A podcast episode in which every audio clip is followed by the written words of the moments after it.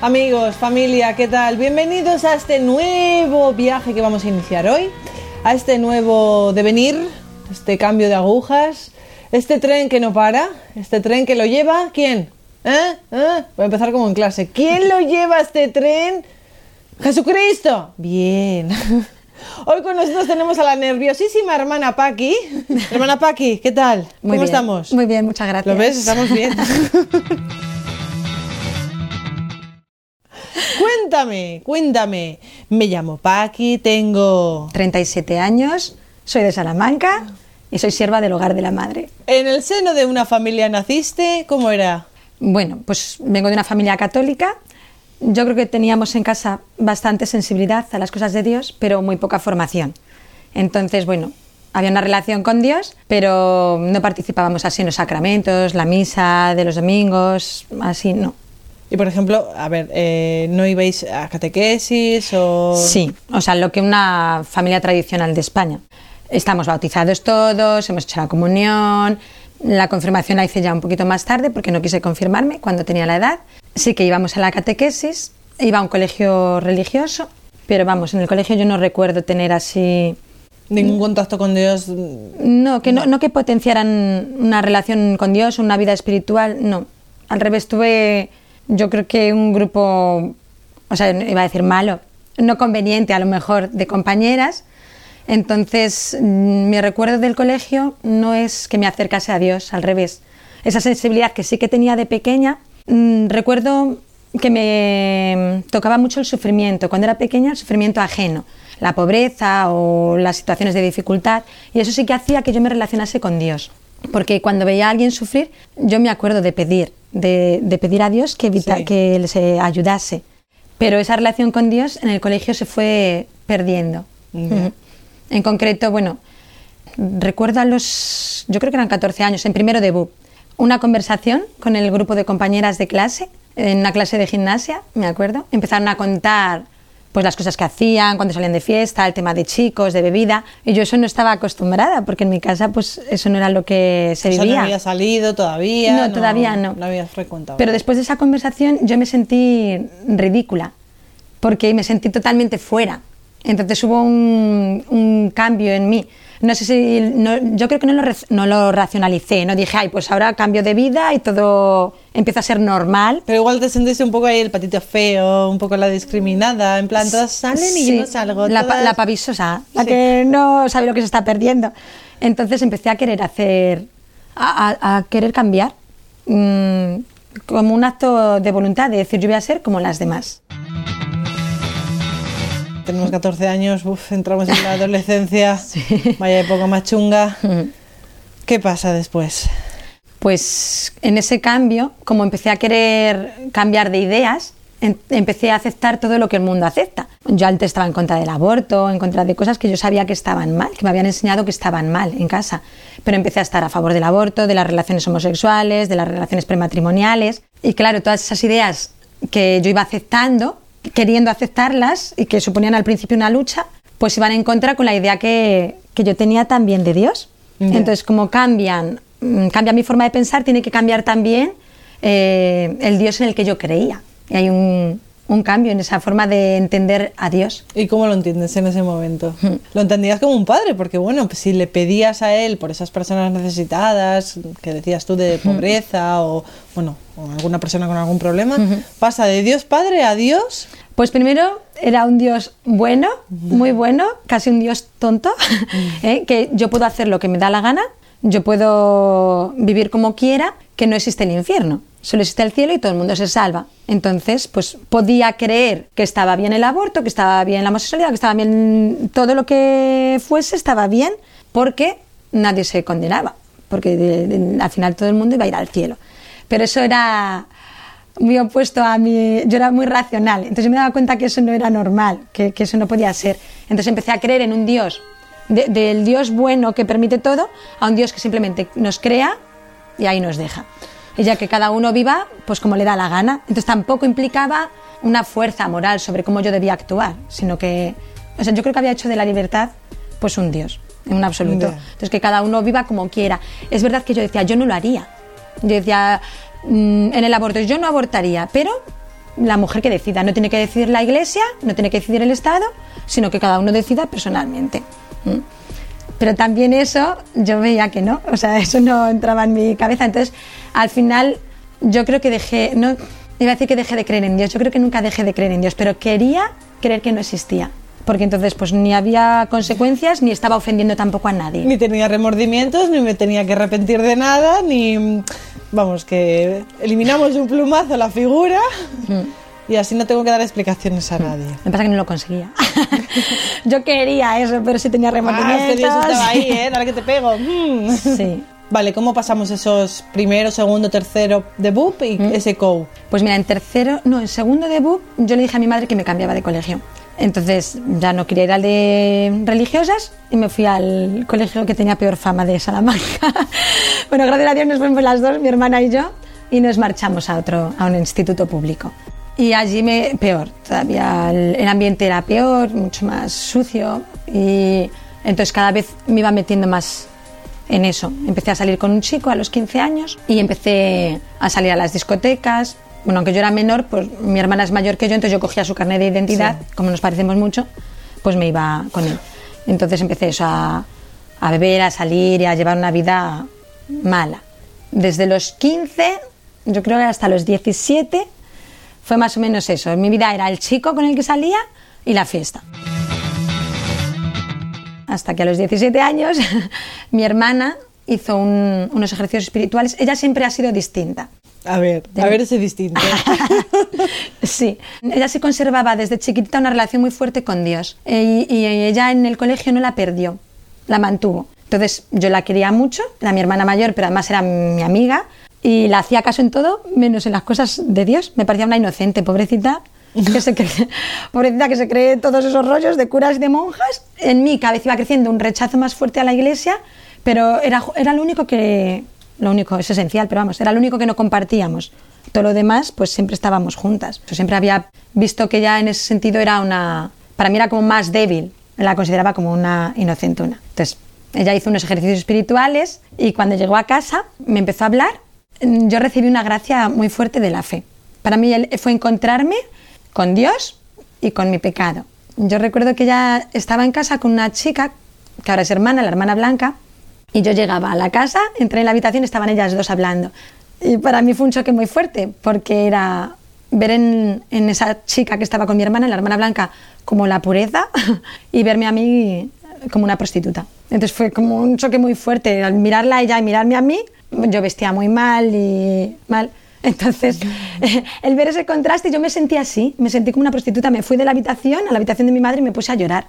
Y era como ver la realidad del pecado en mí. Y, y a la vez, pues encontrarme. La hermana Estela me empezó a hablar de Dios, me empezó a hablar de la Eucaristía. Yo lo había oído mil veces y siempre creía que no era verdad.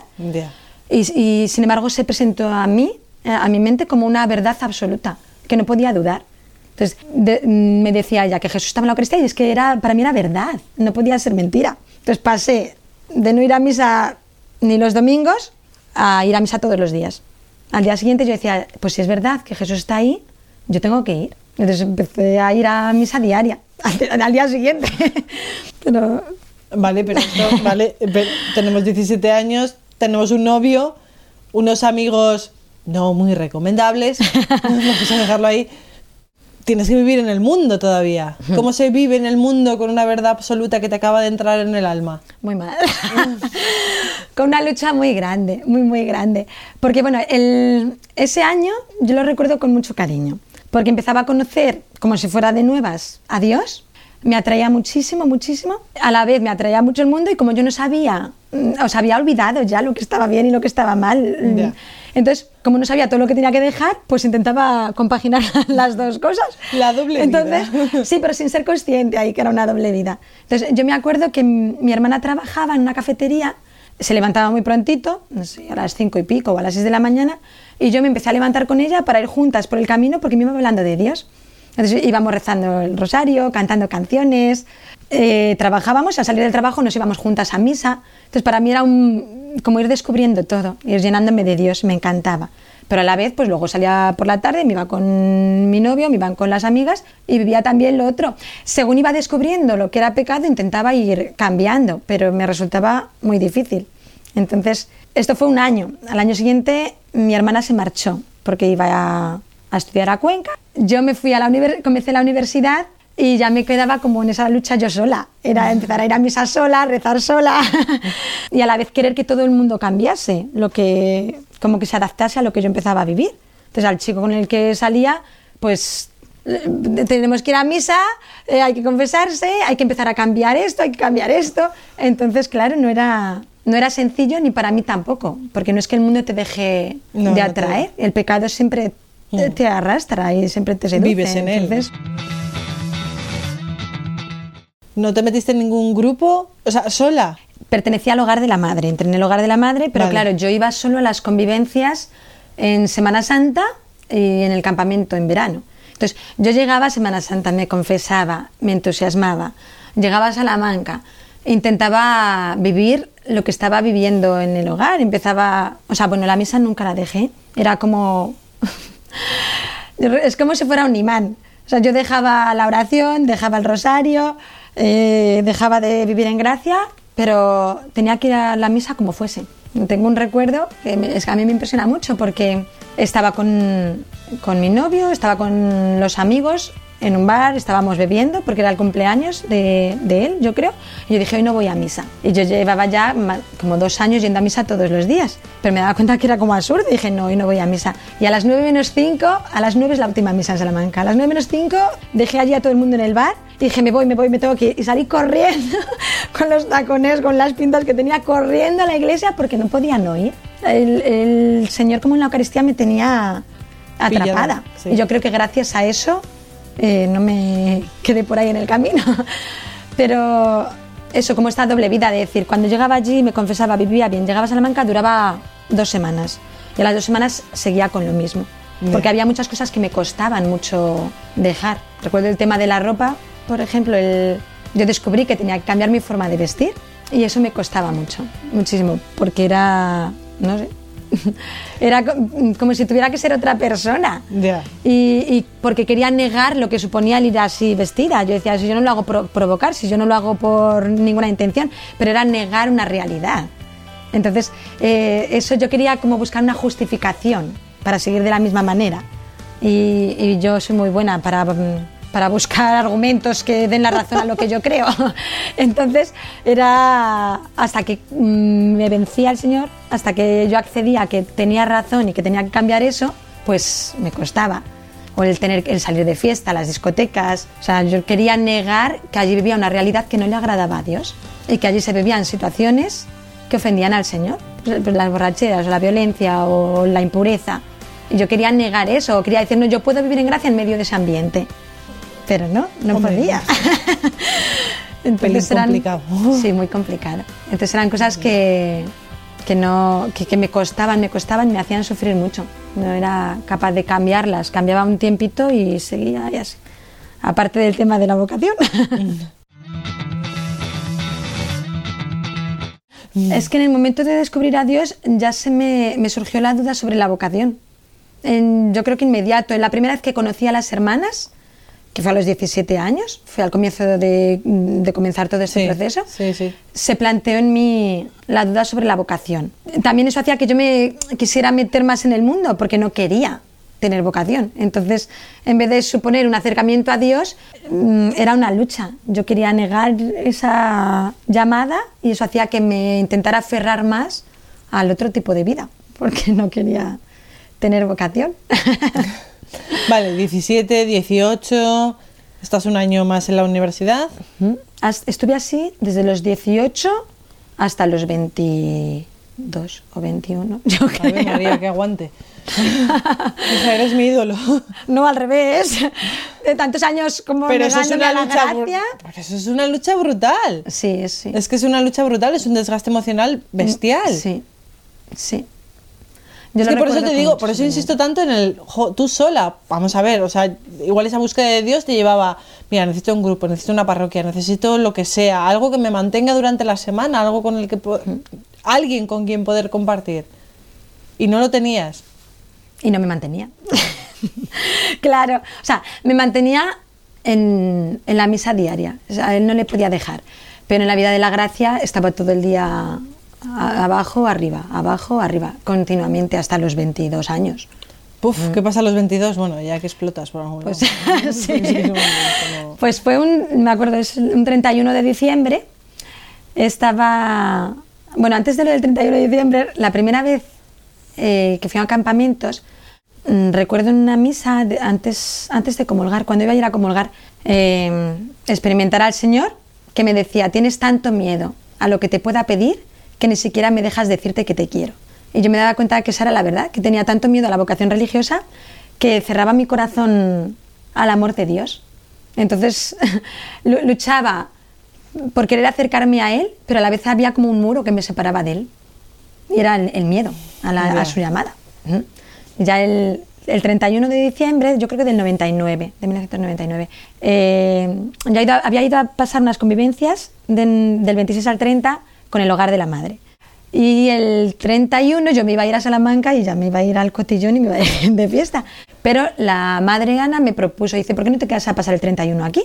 Y el 31 pues lo pasaban muchas veces en turnos de adoración toda la noche, porque es una noche pues de mucha ofensa también al Señor.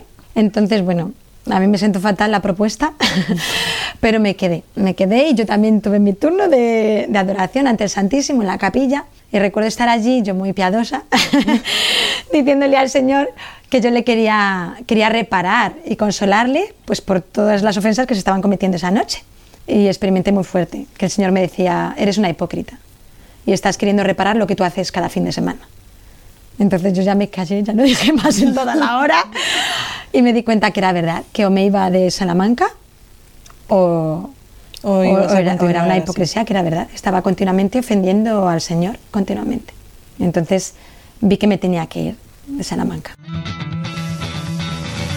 Entonces, bueno, en, Cuenca eh, tenían un piso de estudiantes, una residencia, que estudiaban chicas del hogar, pues que querían llevar una vida cristiana seria.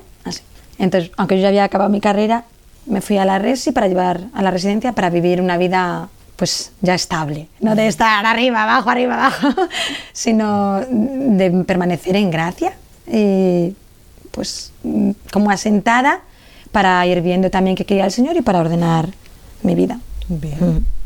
Mm. Vale, llegamos a la resi. Y peor.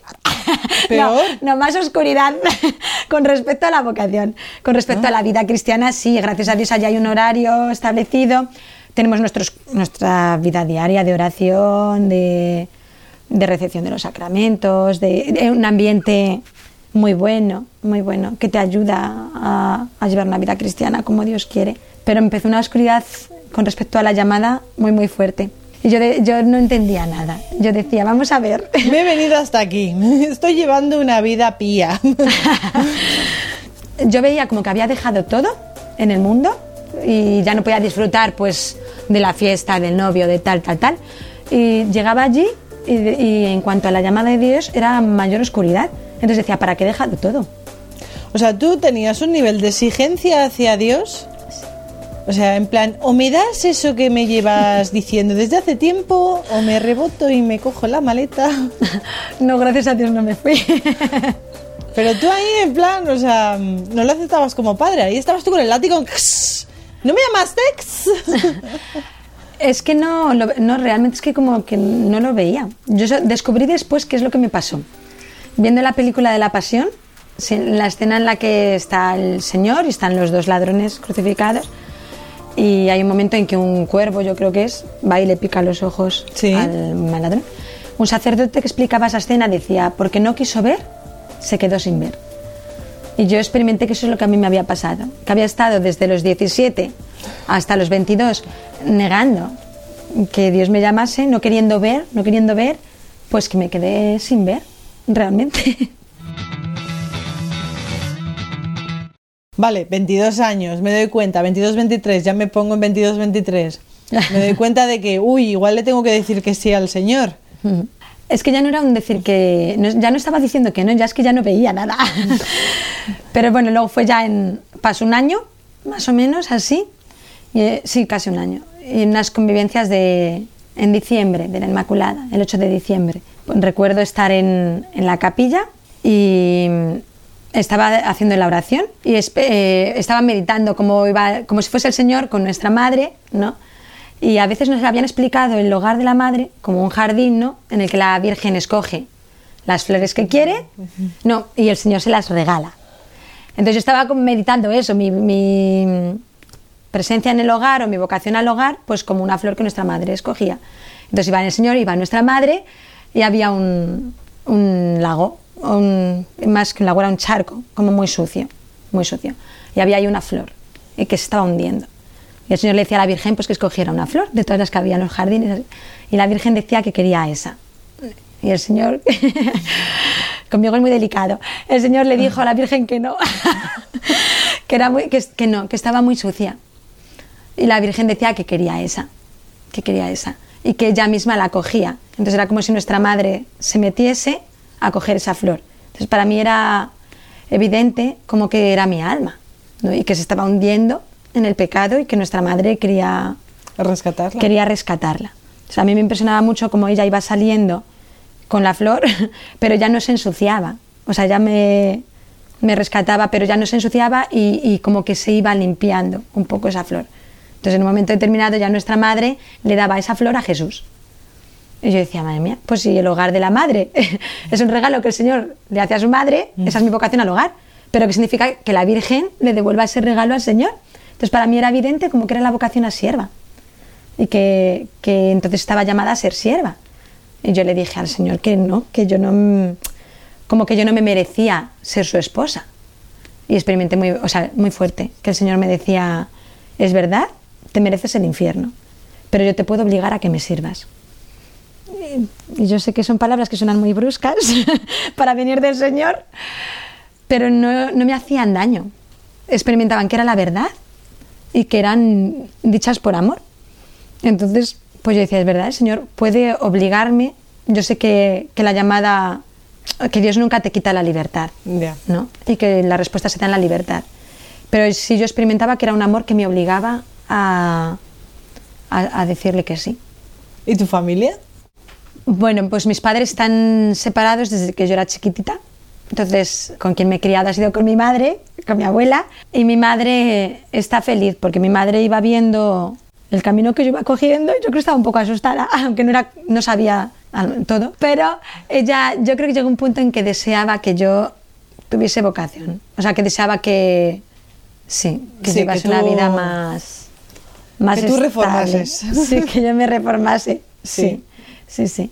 Y el, no sé, o sea, la verdad es que el conocimiento del hogar y el conocimiento de Dios, pues fue cambiando todo en mí. O sea, no solo mi forma de vivir, sino para mí lo más fuerte es que fue cambiando mi forma de pensar también, ¿sabes? Que en un momento determinado yo te contaba que tenía un rechazo fuertísimo a la iglesia, a los sacramentos, al Papa Juan Pablo II, al pobrecico, bueno, pobrecico, al santo San Juan Pablo II, yo tenía un rechazo enorme a su persona.